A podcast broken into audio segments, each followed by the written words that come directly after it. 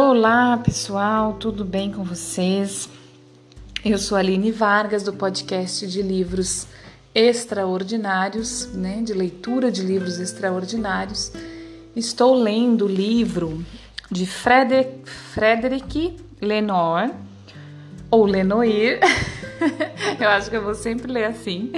Sócrates, Jesus, Buda, três mestres de vida. Pessoal, para quem já está me acompanhando, é, que recebe o episódio de manhã e já escuta de manhã, desculpa por hoje. Eu eu não consegui ler cedo, tá? Então estou lendo à tarde, ele vai chegar um pouquinho mais tarde aí, mas estamos aqui. Vamos lá então, uma boa leitura e uma boa escuta para nós. O motivo dessa ausência, que não se encontra em nenhuma outra tradição religiosa, é o alerta reiterado do Buda contra o culto da personalidade. As histórias referentes à sua vida, contadas no cânone budista, figuram a título de exemplo, mas são citadas fora da ordem cronológica, tendo os primeiros biógrafos, em decorrência disso, reconstituído a vida do Buda a partir dessas fontes dispersas. Eles teriam se baseado na narrativa estabelecida por ocasião do segundo concílio e cujo vestígio se perdeu. Como afirma a tradição, disso não temos prova alguma. Dedicadas num primeiro momento ao percurso do Buda até seu despertar e seu primeiro sermão, As Vidas do Buda, ao longo dos séculos, evocaram os 45 anos de sua vida de pregador. Fica evidente que elas também incorporam sistematicamente uma parte de maravilhoso, misturando milagres e proezas sobre-humanas à narrativa do percurso de um homem que, um dia, decidiu abandonar tudo para partir em busca da verdade. A fonte mais antiga referente a Sócrates é particularmente confiável, dado o fato. Então, acho que aqui, pelo que entendi, a gente agora está entrando num como os conhecemos de Sócrates, tá, pessoal? Pelo que entendi, a gente terminou de Buda, vamos entrar de Sócrates, depois Jesus, e aí eu acho que termina esse capítulo. Ou não. vamos lá. A fonte mais antiga referente a Sócrates é particularmente, particularmente confiável, dado o fato de que lhe é contemporânea e hostil. Estamos em Atenas, na Grécia, no século V a.C. Sócrates ainda vive. Aproximava-se dos 50 anos, quando aparece a primeira obra referindo-se explicitamente a ele e está longe de ser elogiosa.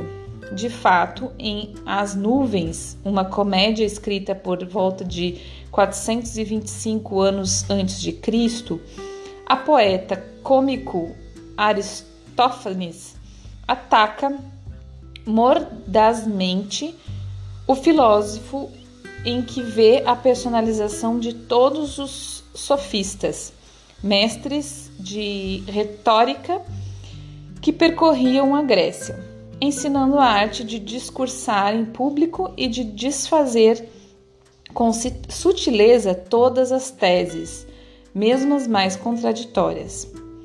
Na peça, Aristófanes acusa Sócrates de charlatanismo, qualifica-o de vagabundo, caricatura seus ensinamentos, denuncia-lhe as faculdades. Ele faz com que Sócrates diga a estrepi, estrepi desculpa, vamos lá, estrepsíades, que base, que bate a sua porta para juntar-se aos seus discípulos. Diz-me teu caráter a fim de, de que, sabendo quem tu és, eu diria, segundo um novo plano, minhas máquinas para o, o teu lado. De novo, diz-me teu caráter, a fim de que, sabendo quem tu és, eu dirija, segundo um novo plano, minhas máquinas para o teu lado. Quero te fazer algumas perguntas. Esta última observação mostra que o pai da filosofia moral já tinha forjado o método que lhe é próprio, fundado na interrogação do interlocutor, que se chamará maiêutica, maiêutica, isso, ou a arte do parto. A comédia de Aristófanes nos deixa, porém, entrever pouca coisa do pensamento e da vida de Sócrates. Ela comprova, contudo, a existência do mestre e prova que este já gozava, então, de, cerca, de certa notoriedade em Atenas, visto que foi escolhido como figura emblemática para encarnar os, os sofistas que Aristófanes detestava. Mas o que sabemos de fundamental sobre Sócrates provém daqueles que foram seus discípulos, entre os quais Platão figura em primeiro lugar. Ignora-se o quanto remonta o quando ignora-se a quando remonta exatamente o encontro entre os dois homens mas Platão era jovem, tinha aproximadamente 20 anos, enquanto Sócrates tinha mais de 60 anos.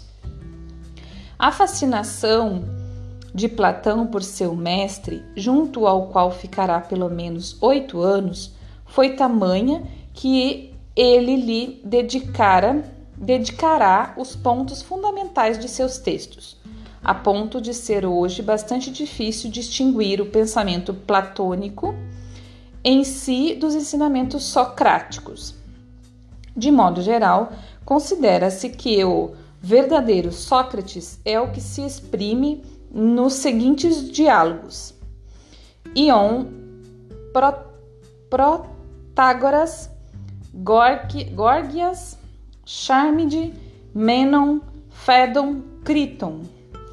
É, é nesses textos que Platão faz seu mestre viver e falar e, pelo vigor do estilo, consegue fazer com que ele reviva diante de nós. É aí que vemos Sócrates, em todo o seu esplendor, encadear perguntas, determinando a fazer a fazer surgir pela arte do diálogo a verdade. Embora provavelmente esteja num ponto idealizado, é também Sócrates quem fala em Teeteto, Parmênides e o banquete. Mas é também ele quem defende as ideias em A República. Parece pouco provável. Sabe-se que depois da morte de seu mestre, Platão refugiou-se por um tempo em Megara, antes de voltar a Atenas para fundar sua academia. Desde então, em seus escritos, ele faz de Sócrates o porta-voz do pensamento e da doutrina de sua própria escola. Assim fazendo, Platão não reproduz o discurso filosófico de Sócrates, ele o produz. Considera um dos maiores especialistas do pensamento socrático, Gregori Vilastus, Isso, ponto. É provável que Platão não tenha reproduzido de modo totalmente fiel as afirmações de Sócrates. Em algumas situações, ele as, as teria aprimorado ou completado, sem por isso trair a essência do pensamento de seu mestre. A segunda fonte abundante de que dispomos reside nas obras de outros discípulos, este mais afastado. Xenofonte. Ao mesmo tempo, filósofo, historiador e grego, ele não conviveu com Sócrates nos dois últimos anos de sua vida. Estava então numa expedição com Ciro, o jovem. Parece que ele nunca fez parte de seu círculo próximo. No entanto, quando por volta de 390 anos antes de Cristo, ou seja, quase nove anos depois da morte do filósofo, o sofista Policratus de Samos escreveu uma cruel acusação a Sócrates, remontando a acusação que lhe foi feita em Atenas e que resultou em sua condenação à morte. Xenofonte respondeu com os memoráveis, com os memoráveis. Essa obra se apresenta simultaneamente como um tratado filosófico e uma narrativa histórica da vida de Sócrates. Nela, Xenofonte contradiz a acusação e apresenta Sócrates como um homem honesto, respeitador dos ritos e dos deuses, exatamente como na apologia, apologia, desculpa, como na apologia de Sócrates. Não confundir com a apologia assinada por Platão, dedicada à morte do mestre. Embora não tenha o brilho e a profundidade dos livros de Platão, a obra de Xenofonte permanece um instrumento importante para o conhecimento de Sócrates. Ela permite, por comparação, a comprovação de determinado número de informações re reveladas por Platão. Pessoal, de novo já estamos aqui e eu nem me dei conta de que nós já tínhamos chegado no final do tempo. Por mais que tá ficando, tá me parecendo não tá, acho que não está ficando, mas está me parecendo confuso. E eu até, como eu disse de novo, é, eu estou com certa dificuldade de ler em alguns momentos por causa dos nomes, né? De, de, de, de ser uma história antiga, né? De algumas coisas antigas. É, mas eu tô com tanta sede de ler o livro, de continuar e de passar dessa desse, desse primeira parte aqui que que como para mim deve estar tá para vocês aí um pouco cansativo ou até parecendo que não tá não tá sendo o que o livro propôs, né? Ou ainda tá fazendo muito rodeio, não sei. Tem alguma coisa para mim tá, tá assim, né? Tá um pouco é... eu tô com sede de chegar mais para frente. Acho que é isso. Talvez seja até isso. Ansiedade de chegar no ponto principal. É... Então tá tá assim, mas tanto, tanto dá para ver que eu não quero parar de ler o livro que passo de 10 minutos e eu nem me dou conta. Quando eu olho aqui no, no tempo do gravador já tá quase 12 minutos. Mas enfim, é, mais uma vez eu digo, vamos continuar.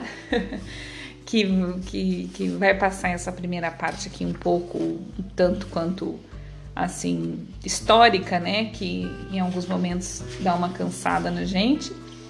Mas vamos seguir. Espero que vocês sigam comigo, porque eu estou muito, muito, muito ansiosa, entusiasmada para chegar mais para frente nesse livro. E peço desculpas mais uma vez aí pelo horário que eu não li de manhã, para quem está esperando ele cedo aí. E também por alguns erros aqui, como eu disse, essa leitura tá, tá um pouco mais complicada, tá bom? É, um grande beijo, um grande abraço, bom dia, boa tarde, boa noite. Até amanhã. Abraço para todos.